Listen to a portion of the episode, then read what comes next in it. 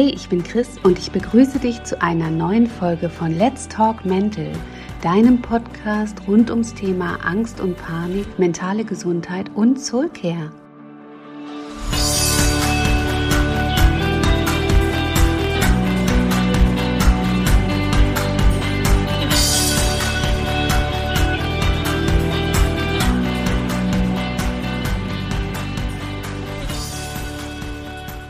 In dieser Folge geht es um das Thema Coaching versus Psychotherapie, so wie ihr euch das bei Insta neulich von mir gewünscht habt. Hallo, schön, dass du wieder dabei bist.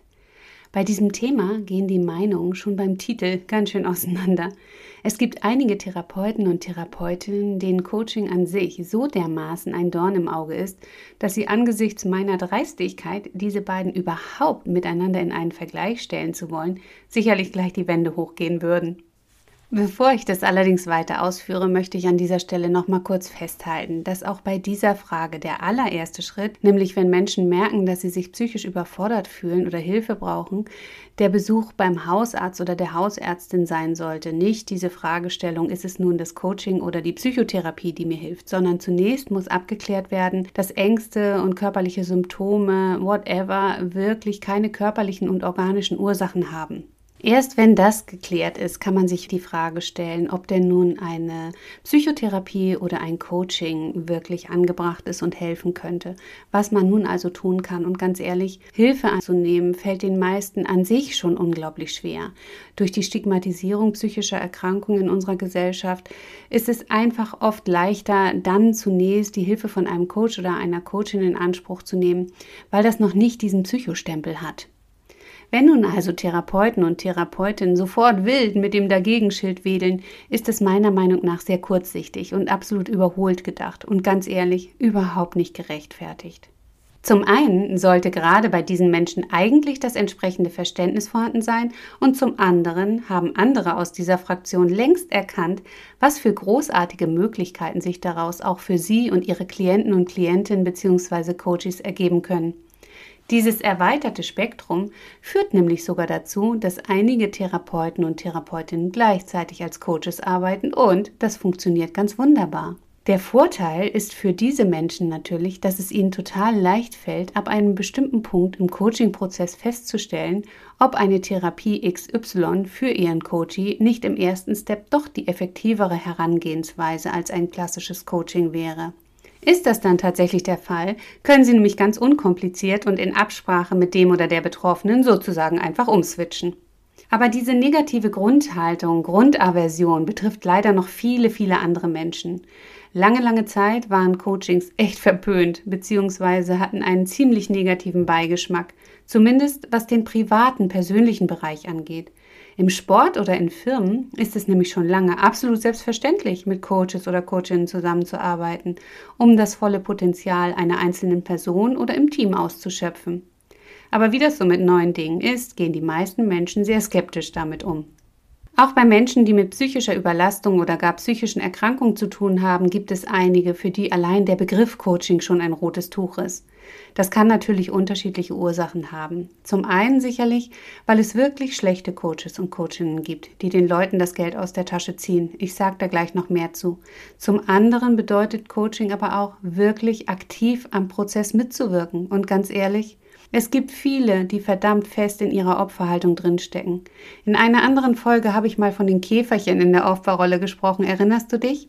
Dass solche Käferchen über Coaching schimpfen und behaupten, es wäre ganz grundsätzlich nicht in Ordnung, dass in dem Bereich mit psychisch Erkrankten gearbeitet wird, hat teilweise also einen ganz anderen Grund, als vielleicht zunächst zu vermuten wäre.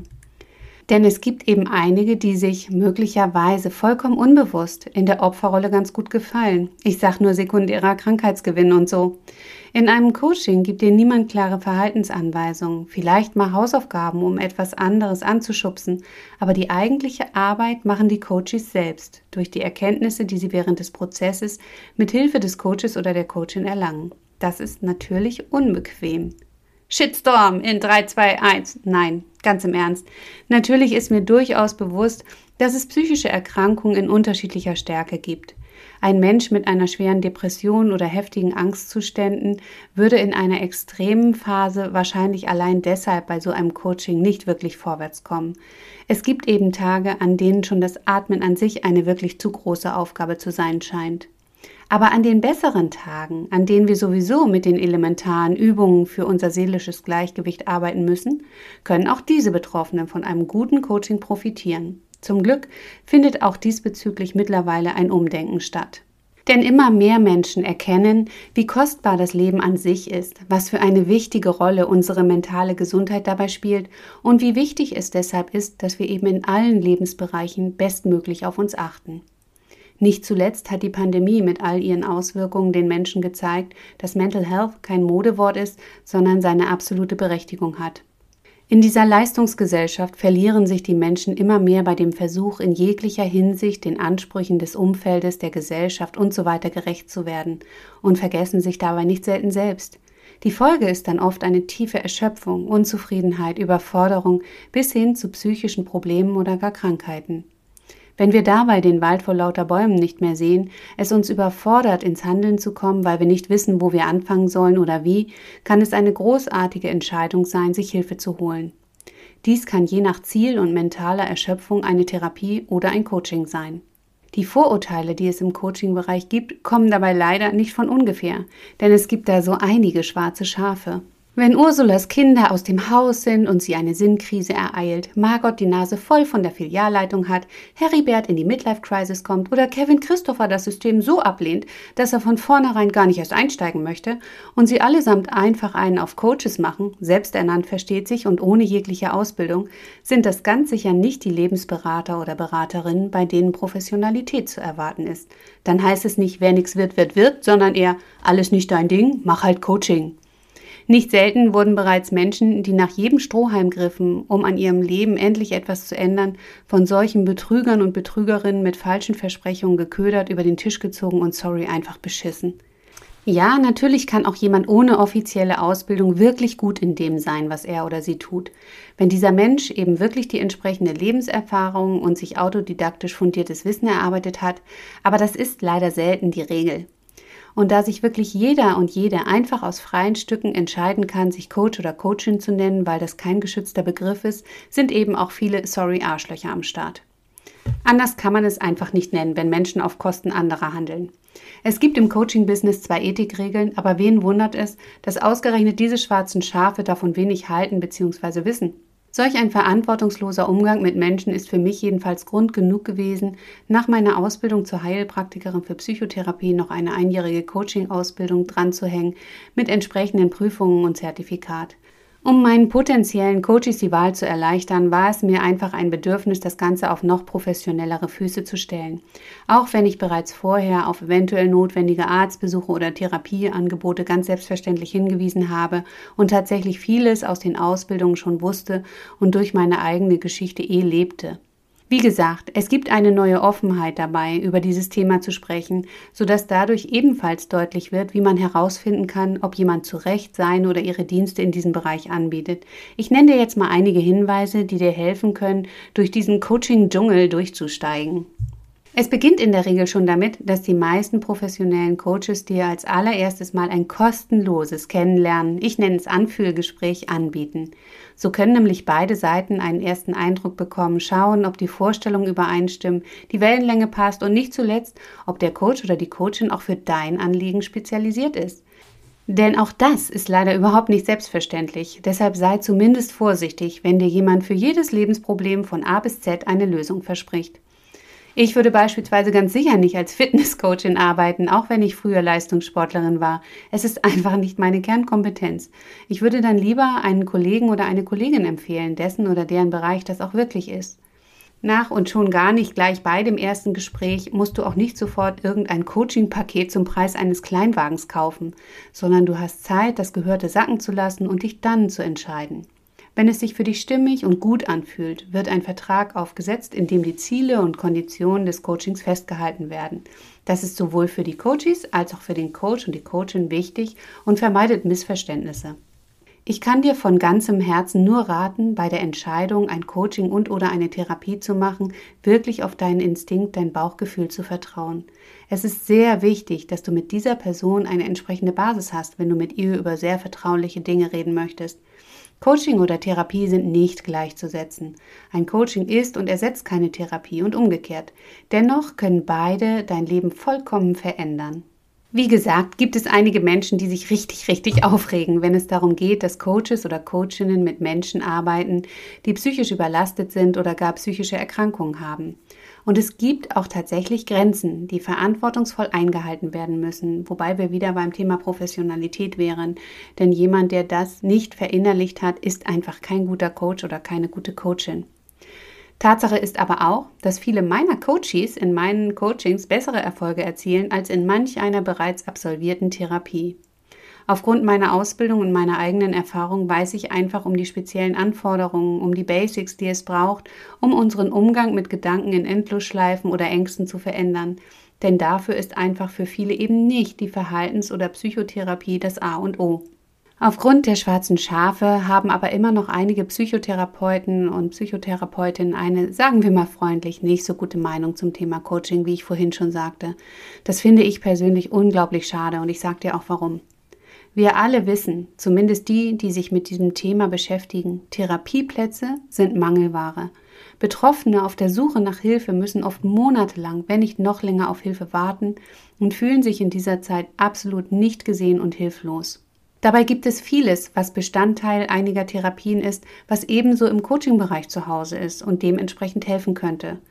Vieles kann man sich auch selbst anlesen, nur fällt es häufig leichter, Anleitungen bzw. Anregungen zu bekommen und jemanden zu haben, der oder die bei diesem Prozess dabei begleitend fungiert. Ob das die Stärkung der Resilienz im Allgemeinen ist, zu dem Thema habe ich ja in der letzten Folge schon etwas gesagt. Achtsamkeitstraining, eine gesündere Lebensweise, mehr Bewegung, Sport, mentales Training, Entspannungstechniken oder die Arbeit am Selbstwertgefühl, was zu einer Steigerung der Selbstwirksamkeit wiederum führt.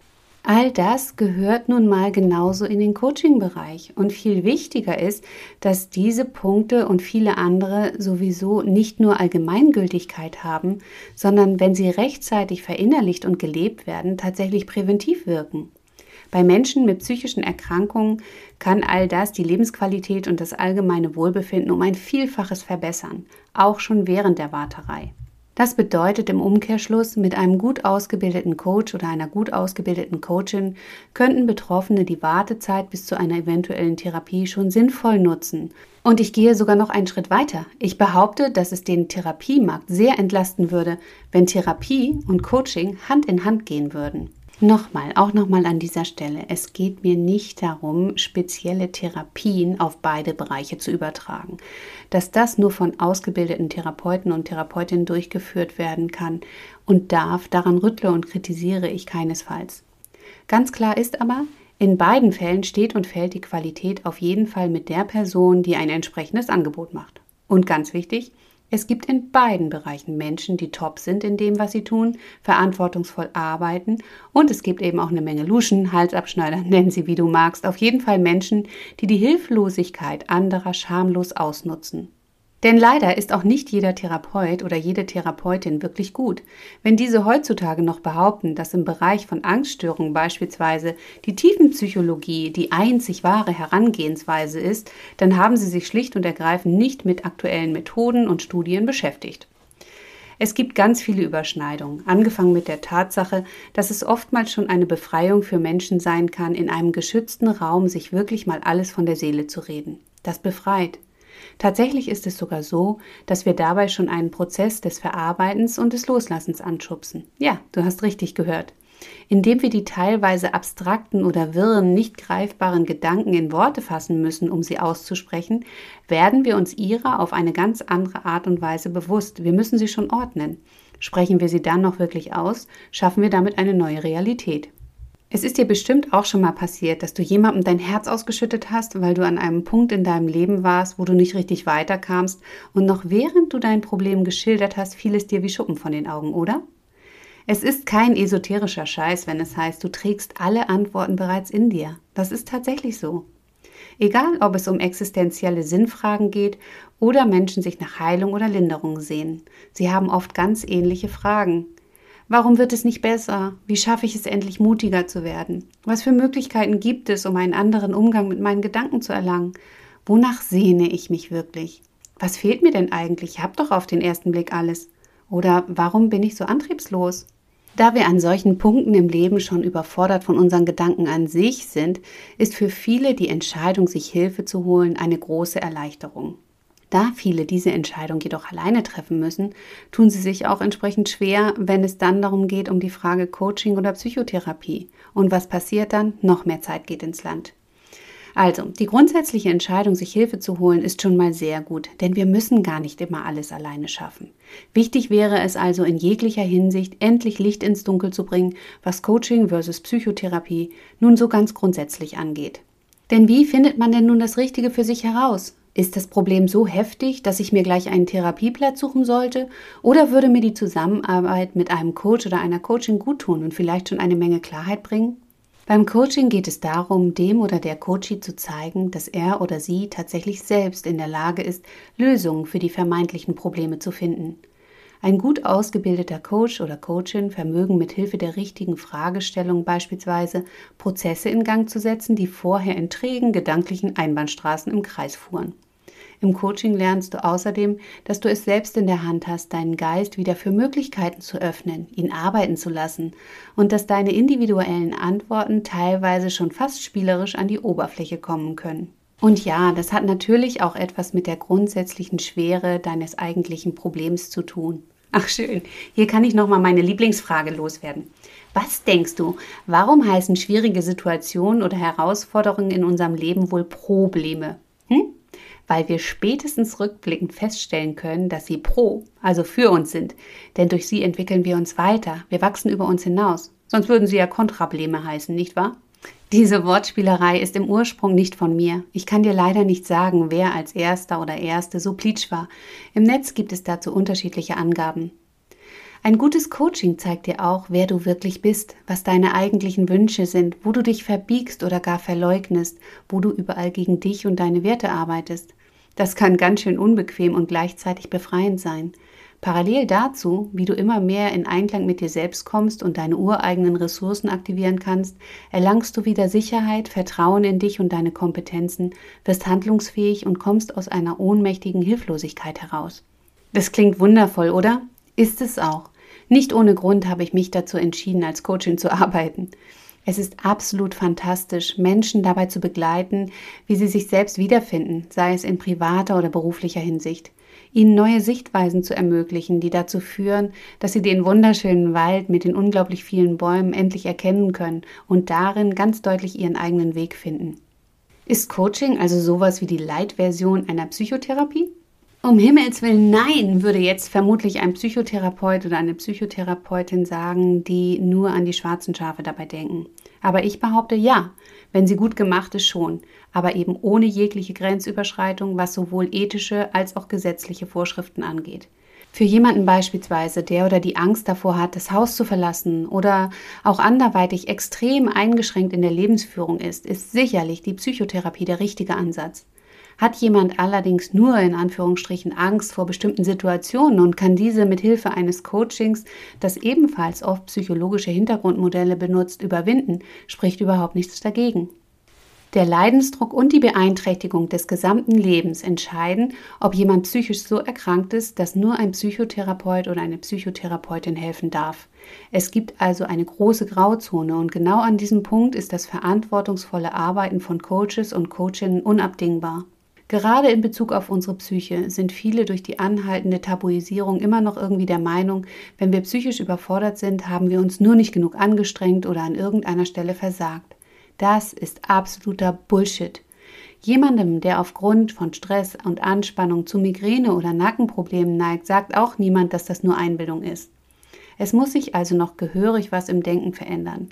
Noch viel mehr muss aufgeklärt werden, damit dieses Schubladendenken, das im Hinblick auf unsere Psyche immer einen Touch Zwangsjacke hat, endlich aufhört. Nochmal, Coaching ersetzt keine klassische Psychotherapie, aber in einem guten Coaching geht es deshalb nicht weniger ans Eingemachte. Wenn wir uns mit existenziellen Lebensfragen und Themen beschäftigen, unser Leben und uns gnadenlos ehrlich unter die Lupe nehmen, kommen so einige Dinge an die Oberfläche, die zuvor, vielleicht auch aus Selbstschutz oder Bequemlichkeit, gedeckelt wurden. Wenn es richtig läuft, führt der Coach oder die Coachin sicher und vorausschauend durch diesen Prozess, so dass die Coaches auf dem Weg ihre eigenen, dementsprechend auch sehr individuellen und umsetzbaren Lösungsansätze finden und entwickeln. Psychotherapie an sich bedeutet übersetzt Behandlung der Seele bzw. Behandlung von seelischen Problemen. Es gibt verschiedene Therapieformen dabei, wie beispielsweise kognitive Verhaltenstherapie oder tiefenpsychologisch orientierte Psychotherapie und weitere. Unterm Strich sollen Störungen des Denkens, Handelns und Erlebens identifiziert und therapiert werden. Die Sorge, die bei diesem Thema nun mal ganz besonders groß ist, ist runtergebrochen eigentlich die Frage, ob ein Coaching Betroffenen psychischer Erkrankungen wohl möglich schaden kann. In einem Artikel in der Welt, den Link packe ich übrigens in den Text zu dieser Podcast-Folge, habe ich dazu kürzlich etwas sehr Beruhigendes gelesen. Dort hieß es im Zusammenhang mit der Frage, was passieren würde, wenn jemand mit einer psychischen Erkrankung sich für ein Coaching entscheidet, also im Grunde genommen, ob das nun gefährlich oder schädlich sein kann, dass das eben nicht der Fall ist. Laut Nina Meyer, einer Coachin und Rechtsanwältin, ist das kein Problem. Sie sagte, im Coaching geht es darum, sich weiterzuentwickeln. Wer psychisch krank ist, kommt nicht wirklich voran. Die Methoden des Coachings würden dann eben ab einer bestimmten Stelle schlichtweg nicht ausreichen. So, zu guter Letzt möchte ich aber noch meinen ganz persönlichen Senf dazugeben. Coaching versus Psychotherapie ist keine Entweder-oder-Entscheidung. Es ist kein Wettbewerb. Im Idealfall können Menschen, die merken, dass sie Hilfe brauchen, frei entscheiden, in welcher Form sie diese annehmen möchten. Wenn die Tabuisierung des ganzen Psychobereichs endlich vom Tisch ist, wird es Betroffenen auch leichter fallen, bei den ersten Anzeichen tatsächlich offen dazu zu stehen und sich Hilfe zu holen. Nämlich sofort, wenn sie merken, dass sie alleine nicht unbedingt weiterkommen. Wenn Coaches und Coachinnen verantwortungsbewusst handeln, wissen sie eh und sind auch geschult darin, dass sie bereits beim ersten Kennenlerngespräch eine kurze Anamnese mit einflechten, ohne dass der oder die Coachie das unbedingt merkt, um festzustellen, ob ein Coaching für diesen Menschen das Richtige sein könnte. Und wenn nicht, dann eben auf das entsprechende Therapieangebot bei jemand anderes hinzuweisen. Wenn es ganz prima läuft, werden in Zukunft nicht nur diese Bereiche, also Psychotherapie und Coaching, verantwortungsbewusst miteinander arbeiten, sondern alle anderen, die es sich auf die Fahne geschrieben haben, Menschen zu helfen, ebenfalls. Es wäre einfach ideal, wenn die Zusammenarbeit auch noch um die behandelnden Ärzte und Ärztinnen erweitert würde, so dass alle entsprechend der eigenen Kompetenzen handeln und für die Betroffenen ein breiteres und schneller verfügbares Hilfsangebot entstehen kann. Das bedeutet auch, dass jemand, der mit seiner Therapie schon fertig ist oder sowieso auf einem guten Weg für sich ist, hervorragend begleitend mit einem Coach oder einer Coachin zusammenarbeiten kann. Ich weiß aus eigener Erfahrung mit meinen Coaches, wie gut es funktionieren kann, also die Zusammenarbeit auch mit Therapeuten und Therapeutinnen, vorausgesetzt, dass offene Kommunikation zwischen allen stattfindet. In meinen Soulcare-Coachings und in meinen Workshops, die ich begleitend zu meinen Büchern ausarbeite, lernen von Ängsten Betroffene laut ihrer Aussage schneller und effizienter einen anderen Umgang mit ihren Gedanken und Ängsten zu finden, als sie es teilweise in diversen Therapien vorher geschafft haben. Das hat einfach viel damit zu tun, dass ich nicht nur, wieder mal in Anführungszeichen, ein umfassendes theoretisches Wissen zu dem Thema habe, sondern eben aus eigener Erfahrung weiß, wie sich das anfühlt und eben auch weiß, was definitiv helfen kann. Meine Coaches fühlen sich bei mir gesehen und verstanden. Es gibt keinen Grund zur Scham in den Erzählungen beispielsweise, weil sie wissen, dass ich den Scheiß selbst kenne. Das ermöglicht unglaublich schnell ein absolutes Vertrauensverhältnis und die daraus resultierende Offenheit sorgt dafür, dass keine zurückgehaltenen Peinlichkeiten dem Prozess Knüppel zwischen die Beine werfen können. Auch wenn das jetzt wie ein pures Loblied auf Coachings klingt, möchte ich nochmal darauf hinweisen, dass ein Coaching natürlich keine eventuell notwendige Psychotherapie und auch keinen Arztbesuch oder ähnliches ersetzt. Zum Schluss möchte ich dir noch etwas ans Herz legen, was ich vorhin schon gesagt habe, aber ich möchte diese Folge damit gerne beenden, weil es einfach so wichtig ist. Achte bei deiner Entscheidungsfindung unbedingt auf die entsprechende Qualifikation und vor allem darauf, dass du dich bei diesen Menschen wirklich, wirklich gut aufgehoben fühlst. Wenn wir über so persönliche Dinge mit jemandem sprechen und zusammenarbeiten wollen, muss eine gute Basis vorhanden sein. Sowohl eine Psychotherapie als auch ein Coaching kann dir nur etwas bringen, wenn du dich wirklich wohlfühlst, bereit bist, auch unangenehme Wahrheiten zu akzeptieren und dich auf den jeweiligen Prozess einlassen magst. Dann kann es aber auch echt ein Knaller sein. Denn dann kann eins von beiden oder die Kombination für dich und dein Leben auf großartige Weise eine Verbesserung darstellen. Wenn du noch Fragen oder Anmerkungen zu dieser Folge hast, schreibe sie gern unter den entsprechenden Post zur Folge bei Instagram. Und wenn dir mein Podcast gefällt, hilf mir bitte, indem du Werbung dafür machst, ja? Ich wünsche dir alles Liebe und ich danke dir für dein Interesse.